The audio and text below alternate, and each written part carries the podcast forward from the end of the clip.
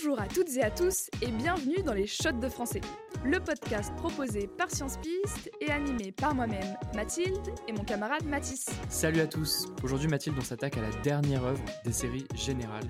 Tu peux nous en dire plus? Eh bien oui Mathis, aujourd'hui, en 5 minutes chrono, on va parler de Sido, suivi des Vrilles de la Vigne de Colette.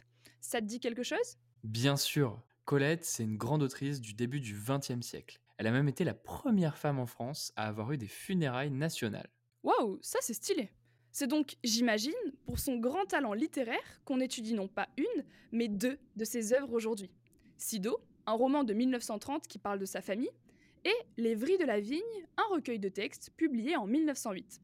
Le point commun entre ces deux œuvres, c'est la grande passion de Colette, écrire sur le monde qui l'entoure. Et d'ailleurs, le parcours associé pour le bac, c'est la célébration du monde. Donc on est pile dans le thème, comme d'habitude, j'ai envie de te dire.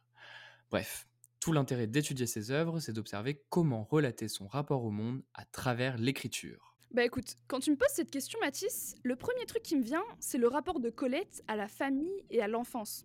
Bah déjà, Sido, c'est le surnom de sa mère, Sidonie. Et l'écrivaine raconte son enfance comme une période très liée à elle, justement. Et ça fait de Sido un personnage très énigmatique.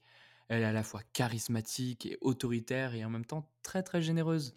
Et Colette parle aussi de son père, dans la deuxième partie de Sido. Elle le décrit comme très amoureux de sa femme. Son écriture est vraiment touchante. Oui, et d'ailleurs on retrouve beaucoup de registres nostalgiques. Par exemple quand elle parle de ses frères et de sa demi-sœur ou quand elle écrit sur son rapport au passé dans les vrilles de la vigne. Je cite Éloigne-toi lentement, lentement, sans larmes, n'oublie rien.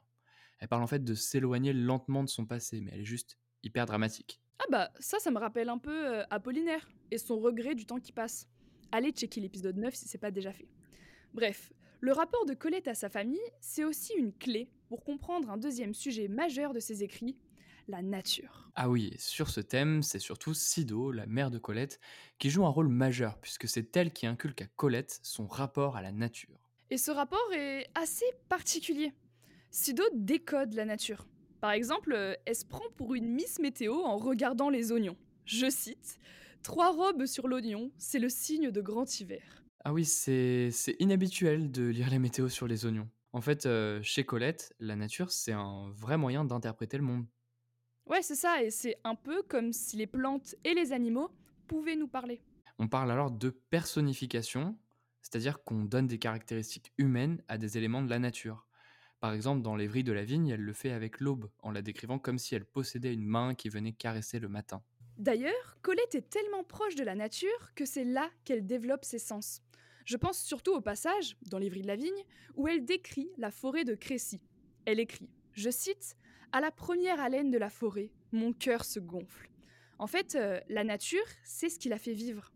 Ouais, et c'est pas pour faire encore mon intello, mais parler d'haleine pour décrire une forêt, c'est encore une personnification. Effectivement, Colette les utilise beaucoup. Enfin, en général, elle utilise beaucoup de figures de style. On peut même dire que l'écriture est son moyen à elle de célébrer le monde. C'est vrai que c'est grâce à l'écriture qu'elle se reconnecte aux thèmes qui lui sont chers. L'enfance, euh, la nature, la famille. Et puis, bah, honnêtement, euh, j'ai trouvé ça très lyrique. Pour ceux qui ne savent pas, le lyrisme, c'est l'expression intense des sentiments. Pensez euh, à Baudelaire ou même à Victor Hugo. D'ailleurs, en plus du lyrisme, l'écriture de Colette est très riche. Elle utilise tout le temps des figures de style. On peut déjà penser aux personnifications de la nature, dont on vient de parler, mais si on prend un autre exemple, allez, Monsieur Je sais tout, je te teste. Essaye de me trouver les figures de style dans cette phrase des Vrilles de la Vigne quand elle décrit la forêt de Crécy.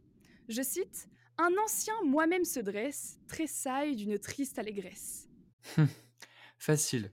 Déjà, on entend directement une allitération, c'est-à-dire la répétition d'une même consonne. Ici, la lettre S. Et il y aurait pas aussi un oxymore dans triste allégresse? Si, si, c'est ça.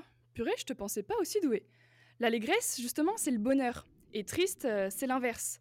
Et quand on met deux mots de sens contraire à côté, c'est bien un oxymore. Parfait. Au final, romancer des éléments majeurs de son passé, comme Saint-Sauveur en Puisaye, son village de naissance, ou encore la forêt de Crécy, ça permet à Colette de faire revivre son enfance et ses souvenirs.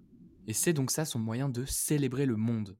Bon Mathilde, si on résume, dans Sido, Colette décrit les relations qu'elle avait avec sa famille, en accordant un rôle majeur au personnage charismatique qu'était sa mère. Et oui, car c'est justement elle qui lui a inculqué son rapport si particulier, presque mystique, à la nature, thème majeur de son œuvre. Enfin, écrire sur sa famille et sur la nature, c'est la manière de Colette de célébrer le monde. Waouh Pour une fois qu'on n'a pas parlé de mort dans le podcast Bref, c'est tout pour aujourd'hui. N'hésitez pas à partager ce podcast avec vos amis qui sont en train de réviser. Et n'hésitez pas à faire un tour sur nos Instagram, sciencepiste et studiogrammmthld, pour enregistrer la mini-fiche de synthèse associée à ce podcast et à vous abonner.